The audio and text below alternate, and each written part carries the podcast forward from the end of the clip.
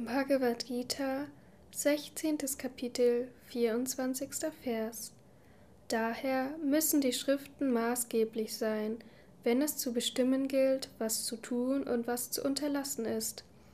Nachdem du verstanden hast, was in den Geboten der Schriften festgehalten ist, musst du in dieser Welt handeln. Kommentar Swami Shivananda Wer das Wohlergehen des Selbst wünscht, darf nicht die Gebote der Schriften missachten. Ein Mensch, der darum bemüht ist, ewige Wonne zu erlangen, muss Veden und Smritis respektieren, die die Norm für rechtes Verhalten darlegen.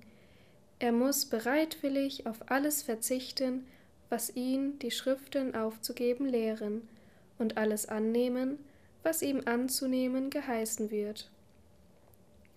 Einen Menschen, der so die Veden vollständig annimmt, kann kein Unglück, kein Kummer und keine Enttäuschung treffen. Keine Mutter ist liebevoller als die Schriften, denn sie bewahren uns davor, Böses zu tun und schenken uns das höchste Gut, Befreiung, Moksha.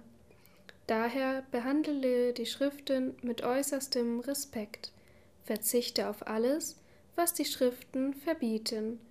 Alles, was es zu tun gilt, muss voll und ganz getan werden, mit vollem Herzen und ganzer Kraft.